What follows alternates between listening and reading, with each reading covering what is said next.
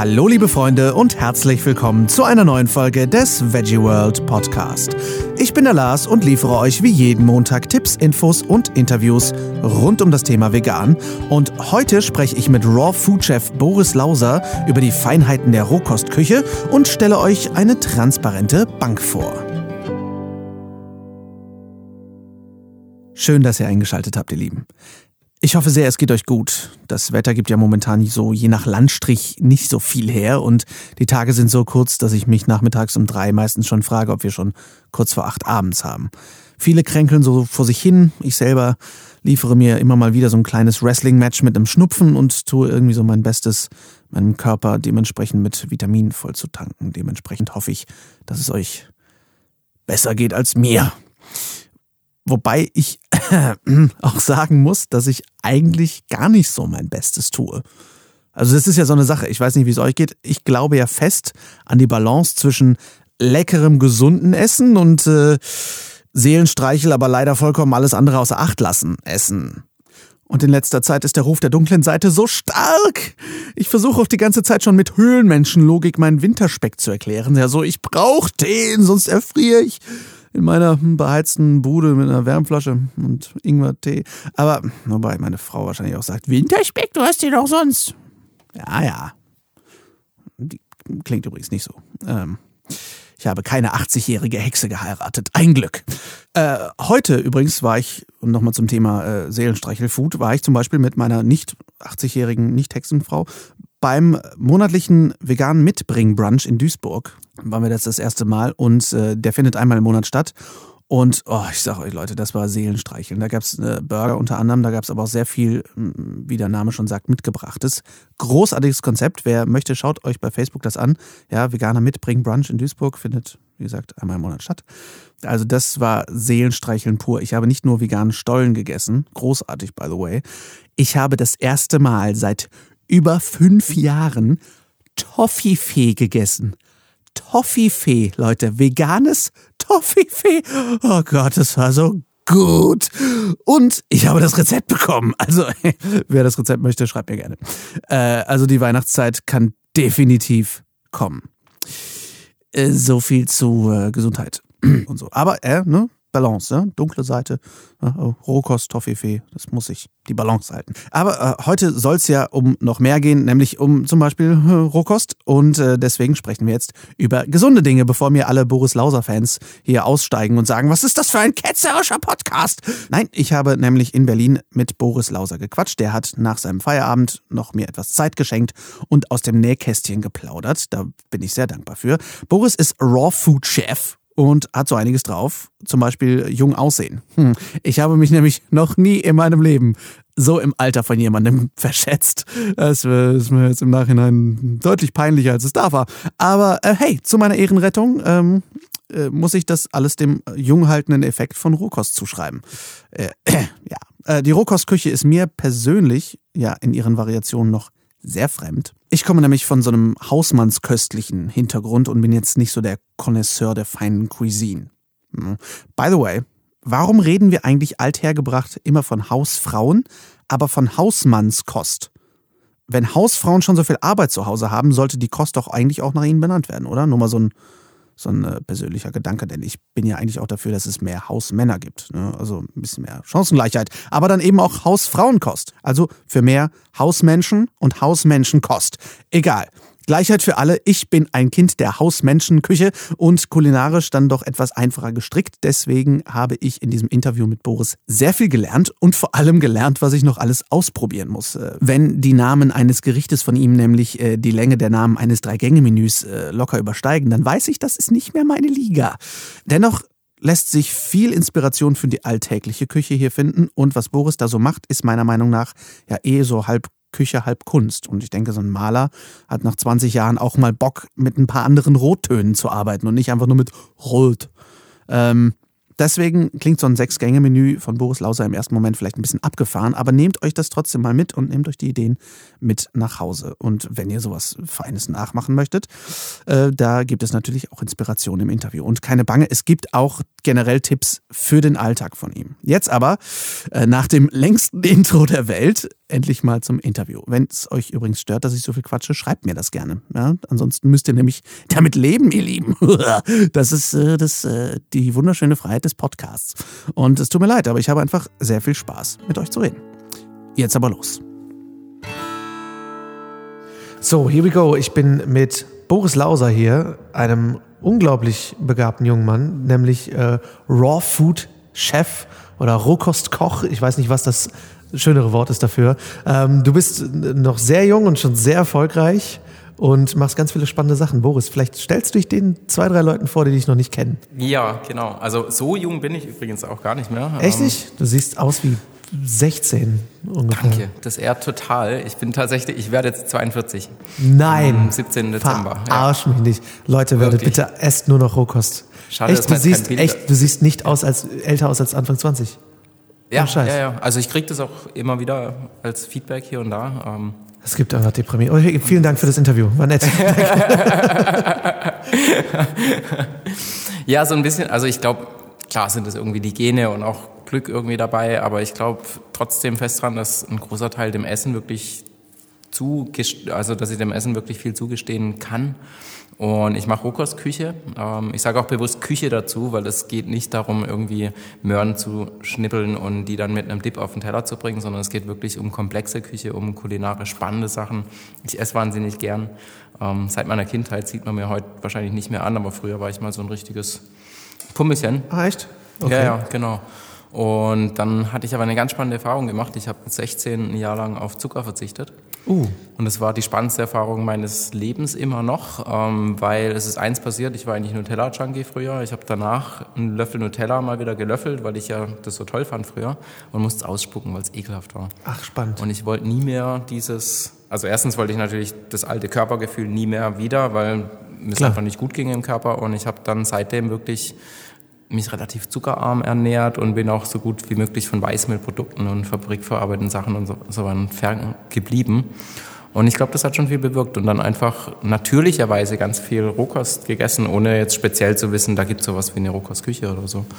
Ähm, das ähm, habe ich dann wirklich erst vor zwölf Jahren mittlerweile in San Francisco entdeckt. Und wie kamst du dann zum, dazu, das zu deinem Beruf zu machen? Ja, das war wirklich, das war durch diese Schlüsselerfahrung ähm, vorher erstmal wirklich immer mehr Richtung gesunde Ernährung gegangen. Ne? Mit dieser Grunderfahrung, zuckerfrei gelebt und so, da wolltest du viele Sachen einfach eh nicht mehr essen. Ich habe dann ähm, bin eigentlich Wirtschaftsingenieur, habe in Karlsruhe studiert und habe noch einen Master in Computer Science gemacht, hab, bin dann mit der Erfahrung zur UNO gegangen, zur FAO, Food and Agriculture Organization in Rom, habe dort sechs Jahre wow. lang gelebt und gearbeitet. Und da kam ich zum Essen in Italien, was gut, man natürlich sich natürlich vorstellen nein. kann. Ne? Ach krass. Und was hast du, was hast du da ähm, bei der UNO gearbeitet? Also ich war in der ähm, Digitalbibliothek, ähm, genau. Und das war sehr researchlastig. Wir haben uns um Ontologiesysteme gekümmert, was im Endeffekt Klassifizierungssysteme auf konzeptioneller Ebene sind, multilingual, weil ja alles in vielen verschiedenen Sprachen ablaufen muss bei der UNO. Und da ähm, im Rahmen von automatischer Textklassifikation und von konzeptionellen Systemen, da habe ich gearbeitet. In dem und warst Bereich. du da auch schon ernährungstechnisch so weit, dass du gesagt hast, ich ernähre mich eigentlich hauptsächlich von Rohkost? Oder war das schon quasi, das war schon nach deinem Zuckerausjahr, oder? Das war lange danach, genau. Ja. Das war ja mit 16. Ja, ich war dann, als ich zur UNO gekommen bin, war ich 27 oder 28 am Ende von meinem Studium, habe da meine Diplomarbeit geschrieben und war sehr ernährungsinteressiert schon, ähm, aus gesundheitlichen Gründen auch. Ich habe früher jahrelang chronische Sinusitis diagnostiziert, hatte ganz krasse Allergieprobleme, Hautprobleme, ähm, also war so alle möglichen Sachen. Ne? Und dann kommst du irgendwann halt mit Ärzten gar nicht mehr weiter, ich eben auch nicht mehr landete irgendwann auch mal bei einem Neurologen, der dir dann irgendwelche Antidepressiva verschreibt für Verspannungskopfschmerzen, die eigentlich wow. keine Phys also keine krass, also nicht die Ursache hatten, die ich halt damals, wo man, man dachte, vermutet hat, die man vermutet wow. hatte. Ne? Ähm, und so kam ich halt auch zur Ernährung, ne? irgendwie, dass ich halt gesagt habe, okay, ich muss irgendwie da Dinge meiden, die man halt vielleicht, wo man vermuten kann, habe mich da immer mehr reingefuchst in das Thema, habe einfach in meiner Freizeit solche Artikel gelesen, ähm, mich, mich da schlau gemacht, aber jetzt ohne, ohne da dogmatisch richtig reinzusteigen, sondern es war so ein ganz langsam wachsendes, grundlegendes Interesse und habe natürlicherweise einfach viel Salat gegessen. Bei uns gab es eine tolle Salatbar oben in der Kantine. Es war auch mhm. gleichzeitig noch das günstigste, was man sich machen konnte. Ja, cool. War für mich eigentlich immer das perfekte Mittagessen. Schön großen Salatteller vollgehauen, da noch ein paar Kichererbsen obendrauf und ein paar ähm, Urgetreide und so und bin halt von Pasta, Brot und sowas bin ich eigentlich ferngeblieben. Ne? Viel Gemüse. Und das war eigentlich schon immer meine Ernährung. Und dann kam ich halt über so ein Rohkostcafé in San Francisco, Café Gratitude hieß es. Mhm da war das so ein Schlüsselerlebnis, dieses Bam, da ist eine wirkliche kulinarische Welt. Was war das erste, auf das du gestoßen bist, wo du dachtest? Cheesecake. Echt? Ja, das war das, das war das Stichwort, weil ich war halt früher Käsekuchen-Fan, weißt du. Ah, okay. Und ähm, ich so, boah, Cheesecake und Eiscreme, ne, natürlich. Ich, Gelato liebe ich mhm. total und da mache ich auch tatsächlich, also ich mache da eine Ausnahme, ähm, auch wenn es nicht vegan ist mal und ich habe wirklich so Hieb auf den Gelato. Das ist okay, einfach echt? so krass. ein Herzdingens und mittlerweile weiß ich ja selber, wie man es einfach herstellt, aber damals gab es das nicht. Es gab kein veganes Gelato. Und ähm, dort gab es das halt, ne? In, in, San Francisco. Ja, ich glaube, das ist so echt, wenn man diese, dieses Erlebnis hat, das hatte ich halt beim Veganen, als ich dann das erste Mal veganes Gyros gegessen habe, dachte, holy shit, das geht? Okay, ich bin an Bord. So, das ja. ist ein Riesenerlebnis, ne? Cool. Ja, und so hat jeder seine Erlebnisse. Und bei mir war das halt das das Schlüsselerlebnis. Und vor allem, also das sind ja nur, das sind ja Sachen, die esse ich auch heute nur ab und zu. Und das ist jetzt mhm. nicht meine Basis von der täglichen Ernährung. Das, was mich halt dort dann hauptsächlich auch überrascht oder, oder einfach mitgenommen hat, waren die Gerichte, die es dort alle gab, war so, wie ich eigentlich für mich immer schon gegessen habe, aber was ich nirgendwo anders gefunden habe. Ne? Also mhm. Quinoa-Bowls mit tollen Soßen drin und, und vielen Kräutern und frischem Gemüse und Salate mit verschiedenen genialen Dressings. Ne? In Italien gab es halt immer nur Essig und Olivenöl. Klar. Und es war einfach langweilig irgendwann. Ich habe es gegessen, weil ich halt wusste, das ist gesund und es tut mir gut und es schmeckt ja auch irgendwie, aber so, da war halt plötzlich so eine Welt, die dann ganz anders war kulinarisch. Da können wir gleich auch direkt auf das Thema kommen, was ich glaube ich die wenigsten vorstellen, wenn sie an Rohkost denken, ist die Vielfalt. Ich glaube, das ist was, was komplett unterschätzt wird. Ähm, und da finde ich es auch interessant, vielleicht auch als Zwischenschub, ich habe viele Veganer erlebt, die auf Rohkost ähnlich reagieren wie Fleischesser aufs Vegan. Aha. Also dieses Vegan, oh nee, das könnte ich nie. Rohkost, ja. ach nee, das könnte ich nie. Das geht nicht, ja. Und ja, ja. Ähm, das finde ich sehr spannend. Wie, wie erlebst du da so dieses Feedback auf Rohkost? Ähnlich. Ähm, ganz, also wirklich ganz genauso. Und da fällt mir gerade eine schöne Szene ein. Ähm, lieber Freund von mir, Sommelier, wir haben uns kennengelernt in, einem, in einer Eröffnung von so einem Bio-Feinkostladen in Berlin. Da hat er seine Weine vorgestellt. Ähm, ich trinke auch gerne mal ein Gläschen Wein und fand das halt ganz spannend, was er da so hat und ausstellen. Habe mich dann mit ihm ausgetauscht und habe ihm dann erzählt, was ich so mache. Und dann habe ich schon in Augen gesehen, gelesen, was er so denkt. Ne? Okay, dann haben wir uns wieder aus den Augen verloren. Irgendwann wieder auf einer woanders kennengelernt, bei einer anderen Veranstaltung, war wieder das gleiche Thema. Ne? Und dann waren wir irgendwann zusammen auf einer Messe hier in Berlin ähm, Next Organic Messe war das, genau, da hat er einen riesen Weinstand organisiert und alles und ich habe Kochshows gemacht, ne? habe ich Gott sei Dank was zu essen dabei gehabt und irgendwann im Vorbeilaufen meine ich so, Patrick, da ist mal und ich stopfe ihm da was in den Mund und er kaut, guckt mich an mit riesen Augen und meint so, wie Boris, und das ist roh? Und ich so, ja, das ist Rohkost. Ja, jetzt können wir reden, da habe ich einen Wein dazu. Ah, geil. Und dann okay. ist eine wunderschöne Freundschaft entstanden und es war eben so, also man muss wirklich das Eis quasi brechen. Man muss das Eis brechen, tatsächlich, weil die, die Assoziationen, die sind manchmal ganz obstrus. Die Leute denken einfach so, das kann nicht sein und das, das muss man ja und ich brauche was Warmes. Ja. Und stimmt alles gar nicht. Ne? Ich habe Leute bei mir, ich mache ja so einen Dinnerclub in Berlin. Das mache ich eigentlich, das ist so das Herz von meinem Wirken. Das mache ich Echt? seit neun okay. Jahren, weil es damit, damit hat alles angefangen und das mache ich auch ähm, regelmäßig so einmal im Monat, wo dann 14, wow. 15 Leute kommen und ich mache dann wirklich sechs Gänge-Menüs mit Naturweinbegleitung und so und da geht's wirklich richtig rein in die Kulinarik. Da habe ich direkt ein paar Fragen zu. Zum einen äh, scheint Berlin irgendwie das Dinner-Event, die Dinner-Event-Stadt der Welt zu sein. Überall jeder macht Dinner-Events, ja. das ist der Hammer. Ich war noch nie auf einem, ich finde das super spannend. Ähm, weil die Sophia Hoffmann hatte ich gestern da, die macht ja auch irgendwie viel Dinner-Events oder hat viele ja, gemacht, genau, macht jetzt mehr genau. so Brunch. Immer, ähm, wie, zum einen, wie sieht so ein Sechs-Gänge-Rohkostmenü bei dir aus, dass mhm. sich die Leute das mal vorstellen können? Mhm. Und Naturwein klingt, ist auch für mich leider, ich bin Laie. Ich liebe Wein, aber ich Spannende bin ein totaler Welt. Banause. Ja, ja. Was, ähm, wie sieht das aus? Ja, also Sechs-Gänge-Menü. Ich hatte gerade vor zwei Tagen ähm, hatte ich ein ähm, Sechs-Gang-Menü. Es ging los mit gerauchtem äh, rote Beete Carpaccio, mit fermentiertem Pastinaken Meerrettichcreme, bisschen Kresse, Miso, karamellisierte Haselnüsse. Das war der erste Gang. Dann gab's ähm, Tomate in fünf Variationen: Tomaten Kaltschale, Tomaten Salami, Eiscreme, ähm, Bolognese Krümel, Tomaten Leinsamencracker und Tomate Mozzarella. Alles roh vegan. Hört sich erstmal nicht so an. Ne? Dann gab's dreierlei von der Karotte. Karotte Dattel Miso. Dann Karotte Tsukemono, Karottennudeln eingelegt, mariniert in Miso-Paste. Und dann gab's noch Karotten Dirt Chips dazu, also knusprig dehydrierte Karottenchips. Ähm, dann ging es weiter mit einem Wildreisrisotto, mit, mit einer schönen Salbei, Macadamia, Buttercreme. Das finde ich spannend. Reis roh, wie sieht das aus? Wildreis. Wildreis. Das ist der schwarze Langkörnige. Ja. Den weicht man 24 Stunden ein, gibt ihm ein bisschen Wärme, das braucht er. Ähm, also erstmal so 65 Grad, dann kann man, und dann kann man auf die normale Rohkosttemperatur von 42 Grad reduzieren. Der braucht immer ein Wasserbad muss man dann 24 Stunden einweichen, dann poppt er so auf, dann kommt das Weiße von innen nach außen und dann ist der al dente, hat einen schönen Biss, ähm, aber ist roh, wunderbar verdaulich. Das heißt, das, ich sag mal, die 42 Grad Regel, da, da gibt es quasi, die ist nicht fest, sondern man kann auch sagen, okay, ich mache den Reis jetzt mal kurz. Am Anfang vor allem, wenn du Dinge in Dörrautomaten stellst, die vor allem dicker sind oder so, oder die halt viel Wassercontent haben, dann verdampft am Anfang so viel Wasser, dass innen drin ein Kühlungseffekt ist. Das heißt, es braucht mindestens zwei, drei Stunden, bis überhaupt die Innentemperatur auf 42 Grad kommt. Deswegen macht man das sehr oft, dass man einfach erstmal auf 65 Grad geht, diesen Effekt ausnutzt, damit verkürzt ähm, du dann die Gesamtdörrzeit okay. im Ganzen.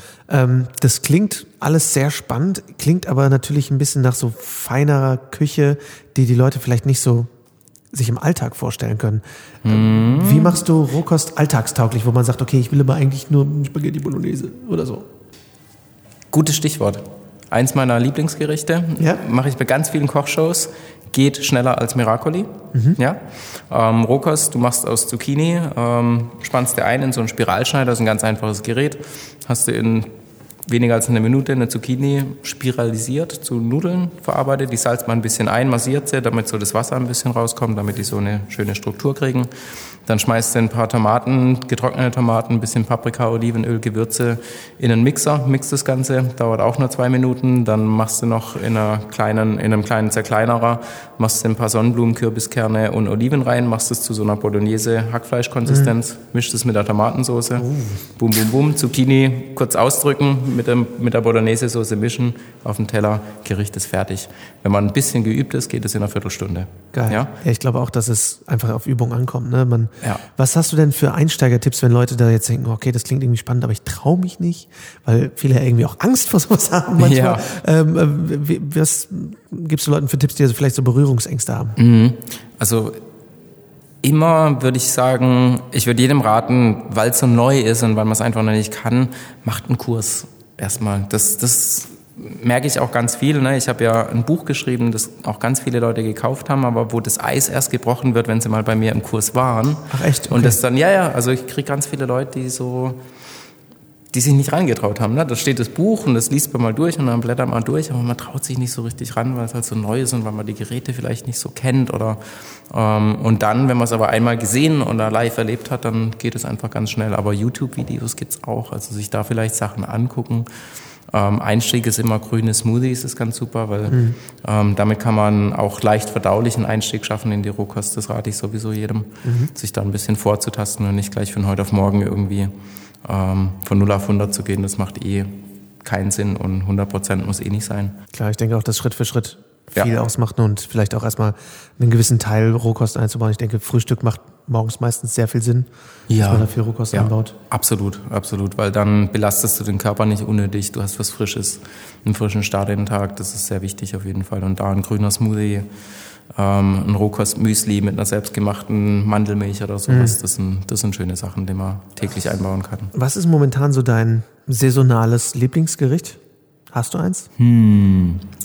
Mhm. Ich denke, du arbeitest relativ viel saisonal ich, wahrscheinlich, ne? Aber ja, ja, immer saisonal auf jeden Fall mit dem, was gerade gibt. Ähm, heute gerade aktuell habe ich ähm, auf einer Kochshow ein Rotkohlpüree gemacht. Das war eine schöne Geschichte. Rotkohl schön mit ähm, Orangensaft, mit Äpfeln, mit Zwiebeln, mit Knoblauch, mit ein bisschen Rotwein mariniert, richtig schön massiert und dann mit ein paar Cashews und Rapsöl püriert.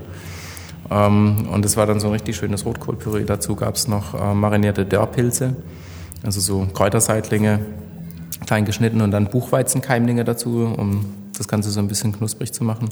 Ich habe den eine wunderschöne Vorspeise. Das klingt sehr schön. Ja. Ähm, vor allem, weil Rotkohl für mich sowas ist, wo ich denke, boah, ich mag es gerne, aber ich weiß kaum, wie ich es verarbeiten soll. Ja, ja. Also ich meinte irgendwie, okay, ich mache das halt irgendwie auf einen Döner so, oder, ja, genau. oder man irgendwie kennt diesen gekochten Rotkohl, aber das ist ja eine coole Variante.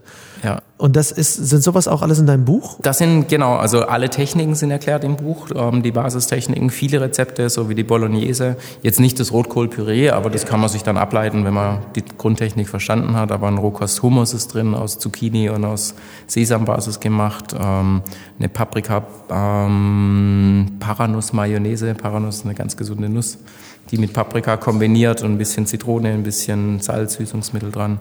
Eine wahnsinnig schöne, schöner Dip einfach für alle möglichen Sachen, auch auf einen Burger drauf. Und mhm. man kann auch schön kombinieren oft, ne? rohe gekochte Sachen kombinieren. Das super.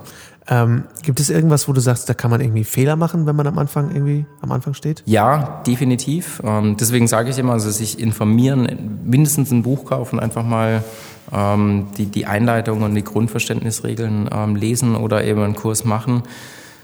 Dinge nicht zu keimen zum Beispiel, großer Fehler. Ne? Ähm, roh ist nicht gleich roh. Das bedeutet nicht, ähm, alles roh zu essen, ähm, sondern aktiviert zu essen. Und zwar so, dass es wirklich vom Körper maximal bestmöglich verstoffwechselt wird. Nüsse-Samen muss man vorher einweichen. Zum Beispiel, das wissen viele Leute nicht, weil sie Giftstoffe und Enzymämmer haben, in den Schalen vor allem, die muss man vorher auswaschen. Ähm, Körner unbedingt vorher keimen, also nie jetzt irgendwie so eine Tüte Buchweizen kaufen und daraus dann irgendwie ein, ein, einfach nur so ein Dörrbrot machen. Die muss man vorher ankeimen und dann kann man sie wirklich perfekt verstoffwechseln oder so, wie ich es beim Wildreis erzählt habe. Ne? Den kann man so nicht roh aus der Packung essen, aber gekeimt dann, 24 Stunden eingeweicht bei Wärme, super gut verdaulich. Das sind ähm, klassische Anfängerfehler wirklich, die viele machen. Ein anderer großer Fehler ist, dass man erstens vielleicht denkt, man müsste jetzt 100% roh machen und dann braucht man oft was zur Kompensation, weil man halt Kohlenhydrate und sowas Festes gewohnt ist. Und dann greift man oft zu Nüssen und Trockenfrüchten. Und wenn ich davon zu viel mache in Kombination, vor allem vielleicht noch uneingeweichte Nüsse, dann kriege ich ganz schnell einen Nährstoffmangel. Weil diese Fett-Zucker-Kombi, die blockiert dann Nährstoffe ähm, und äh, genau dann habe ich einfach ein Problem. Das ist gut zu wissen auf jeden Fall. Ähm, du beschäftigst dich ja auch mit Fermentation. Mhm. So, äh, vielleicht magst du kurz erklären, was das genau ist, weil ich glaube, dass viel, viel Halbwissen darüber existiert ja, ja. und wie das genau bei dir funktioniert. Ja, also Fermentation ist eins der, einer der ältesten Essenstraditionen schlechthin. Ähm, zum einen ist das ganz Spannende dabei, dass man halt Dinge haltbar machen kann. Ne? Früher, klassisches Beispiel ist ein Sauerkraut. Ja? Ähm, ich habe halt im Herbst ganz viel Kohlen, ich muss über einen langen Winter hinweg. Also was macht man? Man macht Sauerkraut draus.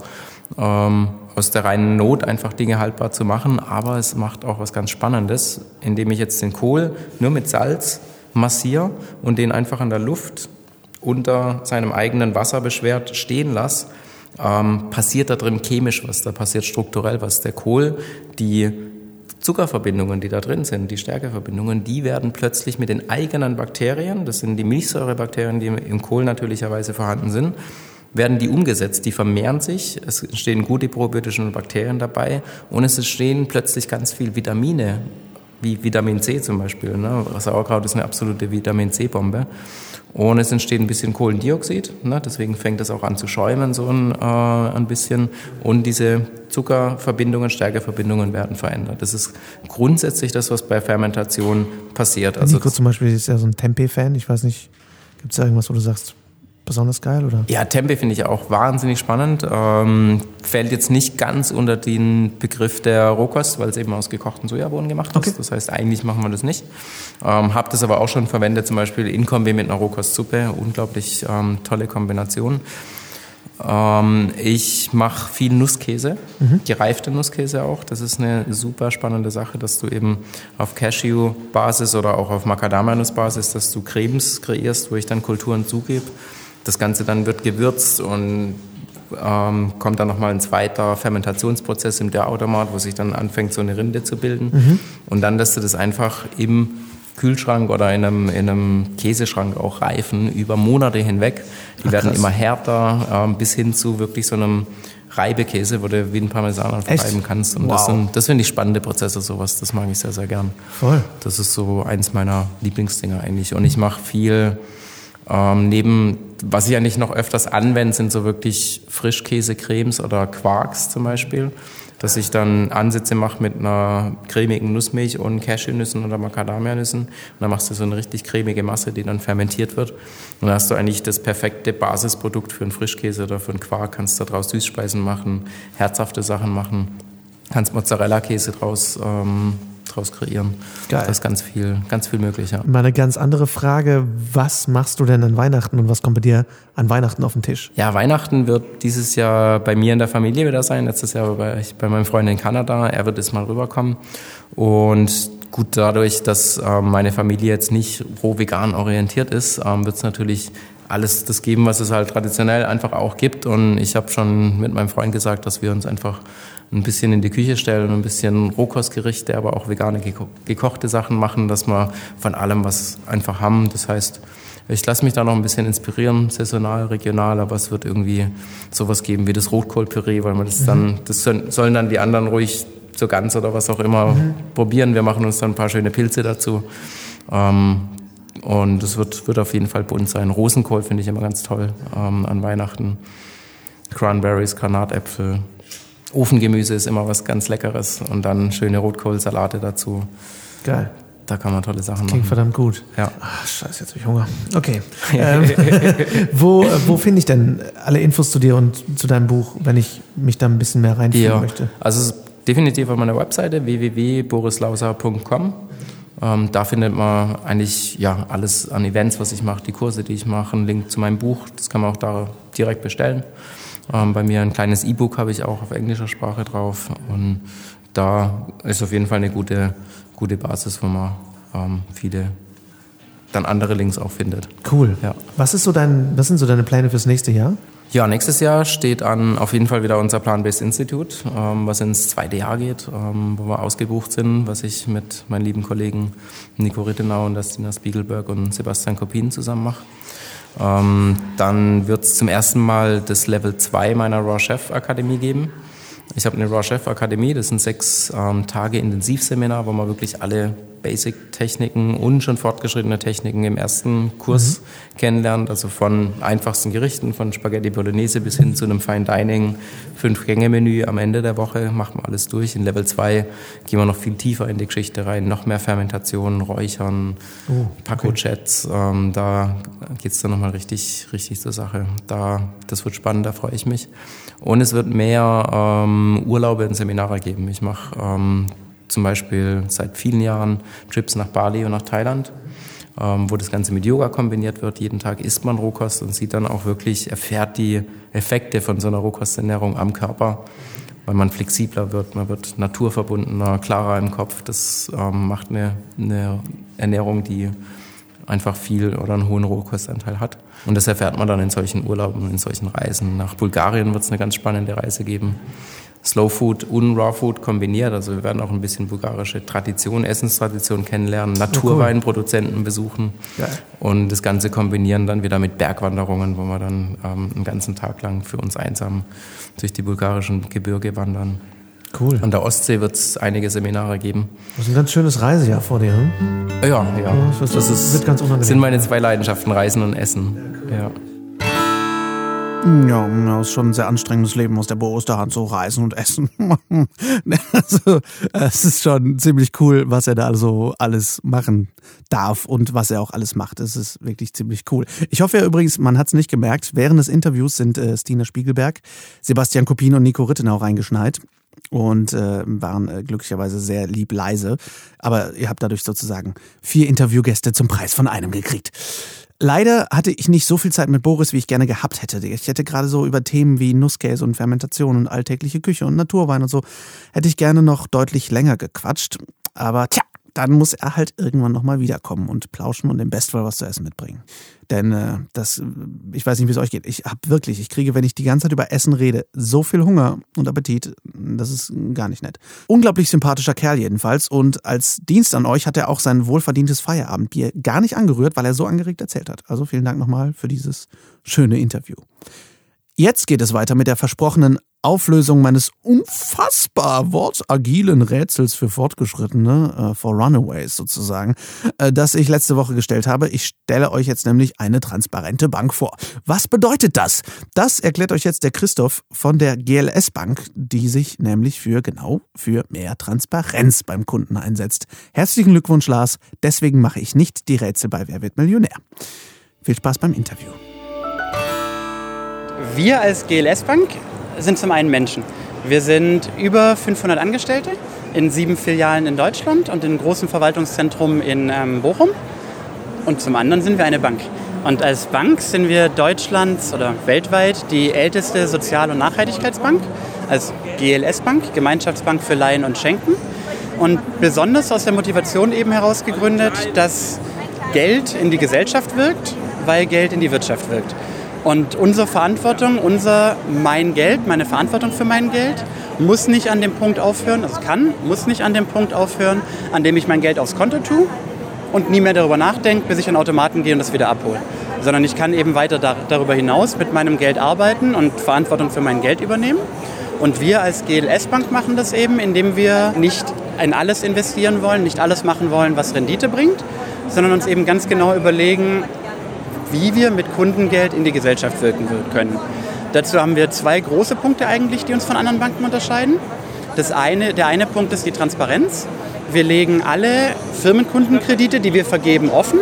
Das heißt, unsere Kunden können in vierteljährlichen Berichten nachlesen oder auch in ihrer eigenen Region nachschauen, welcher Laden wurde finanziert, welcher Biobauernhof, welche Schule hat vielleicht Geld von uns bekommen, können so nachvollziehen, was mit ihrem Geld, was sie auf der Bank parken, in der deutschen Gesellschaft passiert. Die, Alter, die anderes, andere, was uns unterscheidet von vielen anderen Banken oder von den normalen Banken, ist, dass wir eine zweite Prüfung durchführen.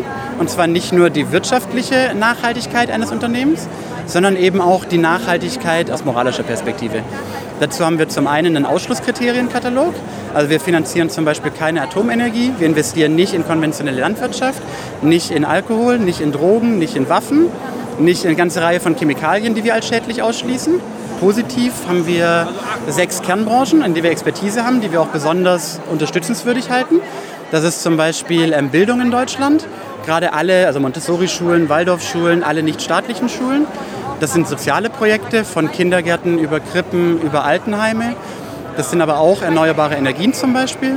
Oder Wohnen. Wohnen immer dann, wenn es nichts mit Spekulation zu tun hat. Wenn also Wohnraum gebaut wird, damit Menschen dort auch wirklich selber darin leben können. Und das ist, was für uns eben diese Nachhaltigkeitsarbeit ausmacht, dass wir sehr transparent den Kunden sagen, was wir mit ihren Geldern tun und dass wir ihnen versprechen, dass quasi viele Dinge, die wir für moralisch ähm, als Gesellschaft für abzulehnen halten, dass in diese Dinge eben nicht investiert wird und andererseits bewusst in Projekte investiert wird, die die Gesellschaft in unseren Augen und in Augen der Kunden voranbringen. Wir versuchen bei uns in unserer Genossenschaft es auch wirklich erlebbar zu machen, weil wir eben davon ausgehen, dass schlussendlich die Bank unseren Genossen gehört. Das ist unsere oder unser Wunsch. So wollen wir arbeiten, so wollen wir auch in die Gesellschaft vernetzt sein, dass ich quasi als Bürger in der Gesellschaft lebe, als Kunde mit der Bank zusammenarbeite und als Genosse wiederum die Bank dann auch besitze. Und erfahrbar wird es, wie Sie angesprochen haben, eben in, der, in unserer Jahresversammlung zum Beispiel, wo wir jedes Jahr alle Genossen wirklich zur Genossenschaftsversammlung einladen und dann nicht wie bei anderen Unternehmen vielleicht, wenn man eben hingeht, eine Runde Essen holt, eine Runde bei der Aktionärsversammlung dem Großinvestor zuhört, wie er entscheidet, wie es weitergeht, sondern als Genossenschaft hat ja jedes Mitglied eine Stimme, egal wie viel ähm, Anteile sie behält.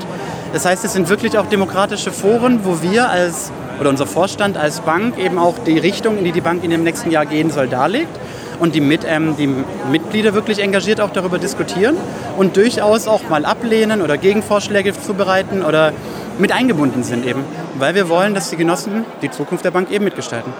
Und dadurch ist es kein, ich sitze da mal einen Tag und gehe wieder, sondern das sind eigentlich zwei volle Tage voller Diskussion, wo wir auch sehr gerne, also wir haben dann schon mal einen ähm, Kunden mit eingeladen, der sich vorstellt oder selber also Projekte vorstellen, Ideen vorstellen, das Ganze unter ein gesellschaftliches Thema stellen. Jetzt beim letzten Mitgliederversammlung ging es zum Beispiel darum, wie wir eigentlich glücklich sein können, was glücklich leben eigentlich bedeutet. Hatten dazu auch extra aus Tibet zum Beispiel einen renommierten Glücksforscher noch mit eingeladen, also auch hochwertige Vorträge dann. Genau, und dadurch soll es eben eine also Mitgliederversammlung als Mitentscheidung, als ganz demokratisches Mitentscheidungstreffen, vielleicht so ein bisschen als Familientreffen und einfach als schönes Miteinander und darüber hinaus immer auch noch mit einem gedanklichen Impuls, also auch als Wochenende, wo ich immer angeregt wieder nach Hause fahre danach einfach. Eigentlich kann man uns als Direktbank verstehen in ganz Deutschland. Wir sind für die allermeisten Kunden sind wir als Onlinebank und als Telefonbank zu erreichen. Und wir haben sieben Filialen in Deutschland. Das heißt, für die Menschen an den Standorten sind wir auch Filialbank, aber meistens eigentlich einfach nur anrufen oder online. Und dann als Neukunde eben am einfachsten eigentlich sind wir über unsere Website zu finden und da dann auch direkt, wenn Interesse besteht, einfach das Konto eröffnen. Entweder über Postident, das heißt dann einmal noch zur Post gehen, sich dort identifizieren oder über Videoident, dann wird einmal als Kunde quasi ein Bild gemacht bei Skype oder also über die Kamera, wenn man auch für Skype benutzt oder sowas. Und man kann sich innerhalb von fünf bis zehn Minuten direkt das Konto durcheröffnen. Wir haben, so grundsätzlich sind wir von den Gebühren her bewusst auch im Mittelfeld des Marktes. Unser Anspruch ist nicht der, billig, also der billigste zu sein, sondern unser Anspruch ist eine solide, gute, wichtige Arbeit zu machen und eben als Bank auf Nachhaltigkeit zu achten. Also bis 27 haben wir ein junges Konto. Das ist ohne Kontoführungsgebühr und da ist auch eine ähm, Girokarte kostenlos mit dabei. Ab 27 haben wir unser normales Girokonto. Das hat 3,80 Euro als Kontoführungsgebühr und hat dann 15 Euro im Jahr für die Girokarte. Das sind die Kontomodelle, also die beiden sagen wir mal, Einsteigermodelle für den normalen Privatkunden. Darüber hinaus haben wir eine Genossenschaft und als Genossenschaft haben wir dieses Jahr einen Mitgliedsbeitrag eingeführt von 60 Euro im Jahr. Den müsste man dann quasi auch im Hinterkopf behalten. Online-Banking, Online-Überweisungen sind kostenlos. Wenn wir papierhafte Belege bekommen oder formlose Belege, das heißt, wenn uns wirklich einfach nur jemand auf den Zettel schreibt, bitte überweisen Sie X nach Y, dann nehmen wir dafür eine Bearbeitungsgebühr von 1 Euro bin jetzt nicht ganz fit, 1 Euro irgendwas. Zu finden sind wir im Internet unter www.gls.de. alltagstaugliche Rohkostküche, Weihnachtstipps, Reisepläne für das nächste Jahr und auch noch eine Bank, bei der man mitbestimmen darf. Also, wenn das nicht guter Treibstoff ist, um euch in die nächste Woche zu katapultieren, dann weiß ich es auch nicht.